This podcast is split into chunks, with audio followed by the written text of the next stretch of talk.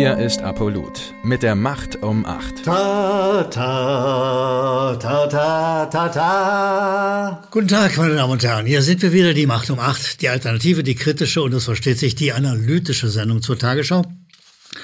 Und wenn ich ein Fragezeichen in der Hand halte, dann weist das nachdrücklich darauf hin, dass die ARD Tagesschau eine Sendung ist, die keine Fragen stellt.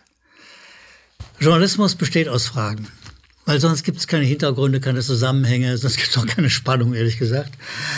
Aber diese fragwürdige Tagesschau verweigert sich an den Schnittstellen einer Meldung immer wichtigen Fragen, die Klarheit schaffen könnte. Das macht sie nicht und das macht sie nicht, weil sie in der Tendenz primär Propaganda verbreitet, weil äh, wer glatte Informationen der Regierung einfach nur weitergibt oder allgemein zugängliche Informationen, ohne Fragen zu stellen, der macht keinen Journalismus, sondern macht im Prinzip das Gegenteil davon. Wir werden das wie üblich Meldung für Meldung nachweisen, dass die ARD eine fragwürdige Sendung ist. Beginnen wir mit der ersten uns vorliegenden Meldung. Wirtschaftsminister Habeck, er wollte Windräder und bekam LNG. Oh nein. LNG ist dieses umweltschädliche Flüssigkeitsgas und ist für einen Grünminister natürlich besonders ärgerlich, wenn er umweltschädliches Gas sozusagen bekommt aus heiterem Himmel. Sehen Sie, das ist so eine Meldung. Da wird wieder keine Frage gestellt. Warum bekommt er das denn? Hat ihm das jemand geschenkt? Ist es vom Himmel gefallen? Was ist denn passiert? Habeck ist in einer Regierung, die ganz bewusst einen Wirtschaftskrieg gegen Russland vom Zaun gebrochen hat. Ein Wirtschaftskrieg, der sozusagen verhindert, dass wir preiswertes und ordentliches und nicht so sonderlich schädliches russisches Erdgas bekommen. Deshalb muss der arme Habeck, der arme Habeck, er muss jetzt, ja, er wollte eigentlich Windräder und bekam LNG. Nein, ist das tragisch. Ja. Es fängt damit an, dass es ein Kommentar ist, ein faktischer Kommentar. Er wird bedauert und keine Information. Und es geht weiter damit, dass die Frage, die entscheidende Frage nicht gestellt und beantwortet wird. Warum? Ich sage es nochmal klar und deutlich. Er bekommt kein russisches Erdgas, weil er es nicht will. Er brauchte kein Flüssiggas kaufen auf dem Markt, verzweifelt, gucken, wo er es herkriegt. Und dieses Bedauern, das hier drin mitschwingt, ist besonders schädlich, weil es verdeckt, worum es wirklich geht. Ja? Weil die ARD mal wieder nicht die richtige Frage stellt und wo sie keine Frage stellt, gibt es keine Antworten und wo es keine Antworten gibt, gibt es auch keine ordentlichen Informationen, keine ordentlichen Meldungen. Gehen wir weiter. Sanktionen gegen Russland. Wirkt der Preisdeckel auf russisches Öl? die Frage ist hier, warum will eine marktorientierte, eine marktwirtschaftlich orientierte Regierung wie die jetzt hier in Deutschland, warum will sie den Markt aussetzen und einen Preisdeckel machen? Ein Preisdeckel heißt nichts anderes, als dass man ein Preiskartell macht. Und Kartelle sind antimarktwirtschaftlich. Warum machen sie das? Ja, sie schwören eigentlich auf Marktwirtschaft und plötzlich, nö, nö, machen wir mal ein bisschen Planwirtschaft. Und die Frage wäre, warum machen die das? Die Frage stellt die Tagesschau nicht. Sie setzen sozusagen ihren Denkapparat aus, um ihren Denkapparat auszusetzen. Weil völlig klar ist, es ist ein Teil des Wirtschaftskriegs, deshalb gibt es einen sogenannten Preisdeckel. Deshalb sind die eingeschworenen Marktwirtschaftler plötzlich auf der Planwirtschaftstour. Sie machen ein Kartell, ein Preiskartell gegen Russland. Das hätte klar und deutlich gesagt werden müssen, aber das kann man natürlich nur dann sagen, wenn man sich auch die Frage stellt. Aber fragwürdige Sendungen haben die Neigung, keine Frage zu stellen. Das ist das Spannende an diesem, dieser Inszenierung von Journalismus. Die nächste Meldung heißt, bundesweite Durchsuchung Reichsbürger Razzia Thema im Bundestag. Meine Damen und Herren, das war ja nicht nur im Bundestag das Thema. Das war das Thema sozusagen all überall. Es gab keine Zeitung, kein Radio, kein Fernsehen, dass ich, die Reichsbürger, ein Putsch droht, sie wollen die Regierung übernehmen, sie werden uns mit Waffengewalt zwingen und was auch immer. So. Fangen wir doch mal an mit ein paar Hintergründen, nach denen man hätte fragen können und müssen, wenn man Journalist ist. Und dann hätte man vielleicht auch ein paar Antworten bekommen, warum das denn nun Thema im Bundestag war. Also, beginnen wir mal äh, damit, dass die Reichsbürger durchweg ältere Leutchen sind, die eine Neigung haben zu glauben, zu behaupten, das Deutsche Reich bestünde weiter. Das interessiert die Mehrheit der Menschen in diesem Land nicht. Und äh, solange die das nicht interessiert, äh, ist es eine irrelevante These. Das Deutsche Reich besteht weiter schön. Das interessiert das Ausland überhaupt nicht. Also äh, jede Menge Nationen, Staaten, mit denen wir bez diplomatische Beziehungen haben, sehen diese Bundesrepublik als Staat. Und die sagen nicht, ja, das ist ja gar kein richtiger Staat, das ist ja ein Reich. Also auch das ist ein, ein leicht spinnerter Nebenweg, skurril. Aber diese Skurrilitäten, diese älteren Menschen werden uns jetzt hier verkauft als unglaubliche Bedrohung. Nein, so schrecklich. Die werden das Land übernehmen. Ja? Also eine Rentnertruppe sozusagen, die aufgeblasen wird zu einem irren Popas. Ich will mal äh, eine kleine, an eine kleine Meldung erinnern, die auch völlig verschwunden ist. Können Sie sich daran erinnern, dass eine 75-Jährige wegen Terrorverdachts festgenommen wurde, und zwar äh, im Oktober? Äh, da, äh, da hat, die, hat sogar die Tagesschau selbst gemeldet. Ja. Lauterbach-Entführung, 75-Jährige wegen Terrorverdachts festgenommen. Wo ist die geblieben, die Oma? Also ich nenne sie immer die Terroroma. Wo ist sie? Auch eine irre Bedrohung. Ich meine, die arme Frau, wenn die Lauterbach wirklich festgenommen hätte, ja, äh, oder entführt hätte oder was auch immer, das wäre ja schrecklich gewesen für die arme Frau, versteht sich, ja. Stellen Sie sich vor, länger als drei Stunden das Gequassel von Lauterbach anhören, ist ja auch nicht ganz einfach. Aber da die, da die Tagesschau keine Fragen stellt, ja, äh, gibt es die Oma immer noch irgendwo in einer Ecke des Medien, der Medienwelt, ja, äh, was denn aus ihr geworden ist, nachdem sie wegen Terrorverdachts festgenommen ist, ob man ihr Maschinengewehr gefunden hat oder was auch immer. Nichts alles wird weitergemeldet. Es bleibt im Düsteren, wie diese ganze Reichsbürgergeschichte im Düsteren bleibt. Und ich will äh, mal daran erinnern, als die Reichsbürger zum ersten Mal äh, bekannt wurden, Medien bekannt wurden.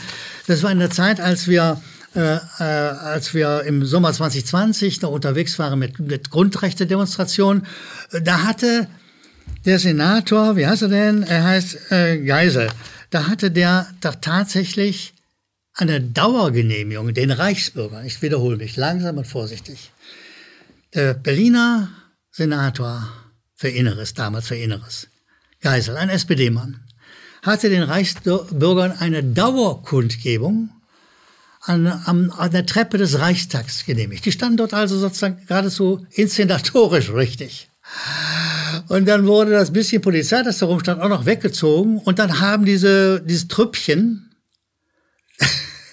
von Reichsbürgern erkennt dich an Reichsfahnen, ja, dann hat das gesagt, jetzt stürmen wir den Reichstag. Und da sind die ein bisschen hin und her gelaufen, das war es dann eigentlich auch schon. Und äh, so.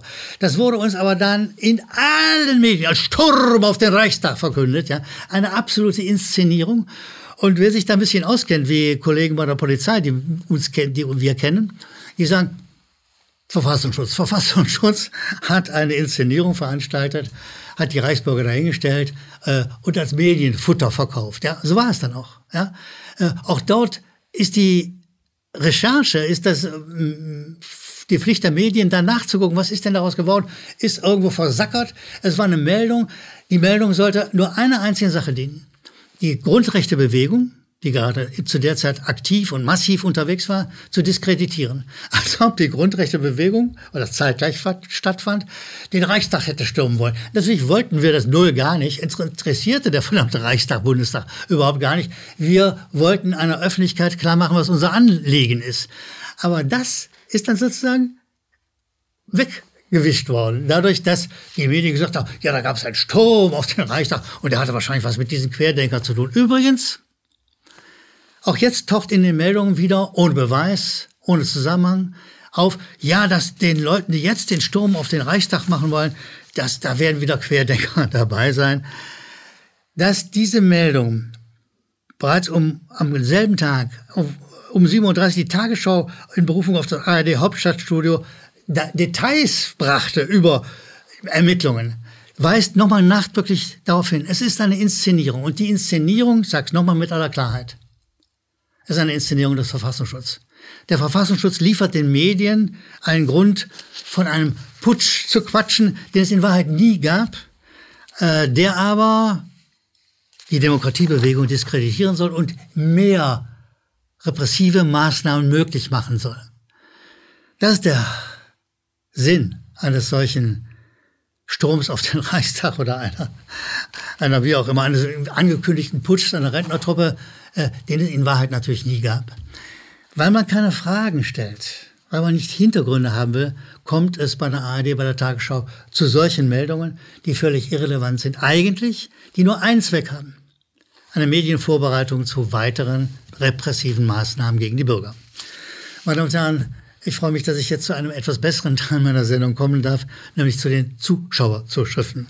Das ist als erstes Pia Weißenborn, die sagt also, äh, sie bedankt sich ganz herzlich bei uns. Ein Riesendank für Ihre Arbeit, die Sie mit so viel Empathie durchführen. Ich genieße Ihre richtigen Worte und Ihr unverkennbares Lächeln. Ja, Pia Weißendorf.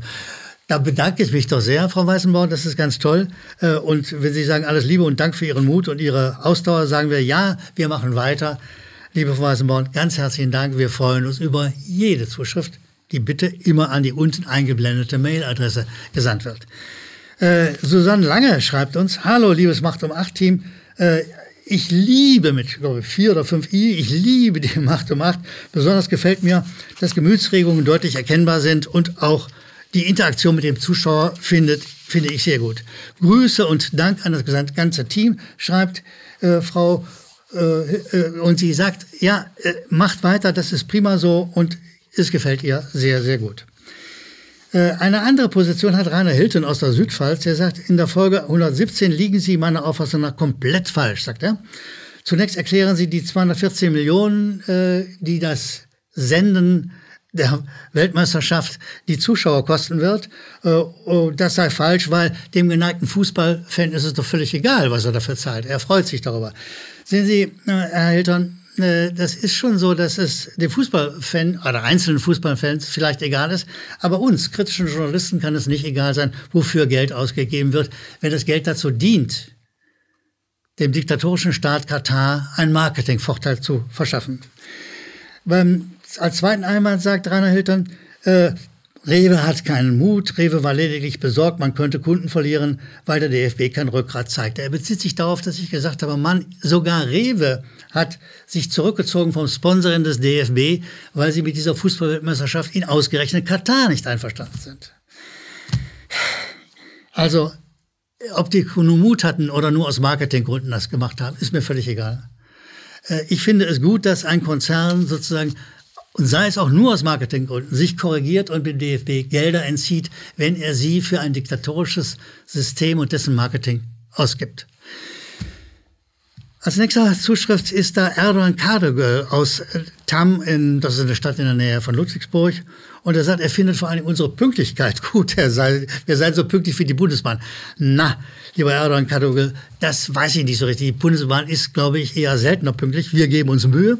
Äh, und er sagt, äh, er würde gerne mal wieder die Pappnasenaktion sehen. Ich weiß nicht, ob Sie sich erinnern, wir hatten eine Zeit lang die Pappnase des Jahres oder der Woche oder des Monats gesucht und hatten dann den Herrn Maskolo gefunden. Und den sagte er, ja, fände er auch nicht schlecht, aber er würde jetzt Jens Riva sehen. Jetzt, schreibt er ironisch, jetzt wo Deutschland aus der WM raus ist, brauche ich doch neue Ziele und Hoffnungen. Lieber Erdogan Katagül, ganz herzlichen Dank für die Zuschrift. Ihnen allen, die uns Ihre Mails an die unten eingeblendete Adresse schicken. Ganz, ganz herzlichen Dank. Wir freuen uns über jede Mail, weil es ist eine Bereicherung.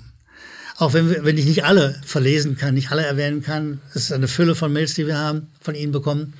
Es ist eine Bereicherung. Es macht deutlich, wie Sie ticken, was Sie von uns wünschen, was Sie von uns halten. Äh, das macht Journalismus effektiver, wenn wir ein Frage- und Antwortspiel miteinander betreiben.